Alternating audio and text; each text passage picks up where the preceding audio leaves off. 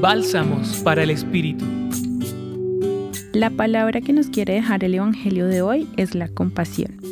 Esa que siente Jesús por las personas que están a su alrededor y que lo han seguido por varios días.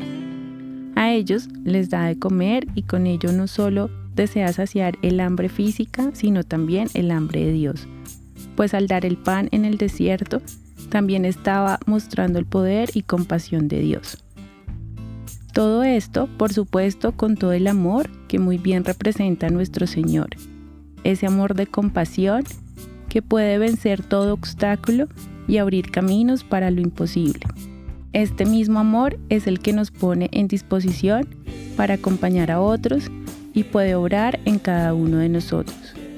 Con el Evangelio de hoy, Marcos 8, versículos del 1 al 10, imaginemos y también hagamos realidad algunos escenarios en donde con amor compartamos los alimentos y hagamos de nuestra mesa un lugar lleno de alegría, amistad y cuidado. Que sea un lugar en donde por supuesto logremos hacer comunidad.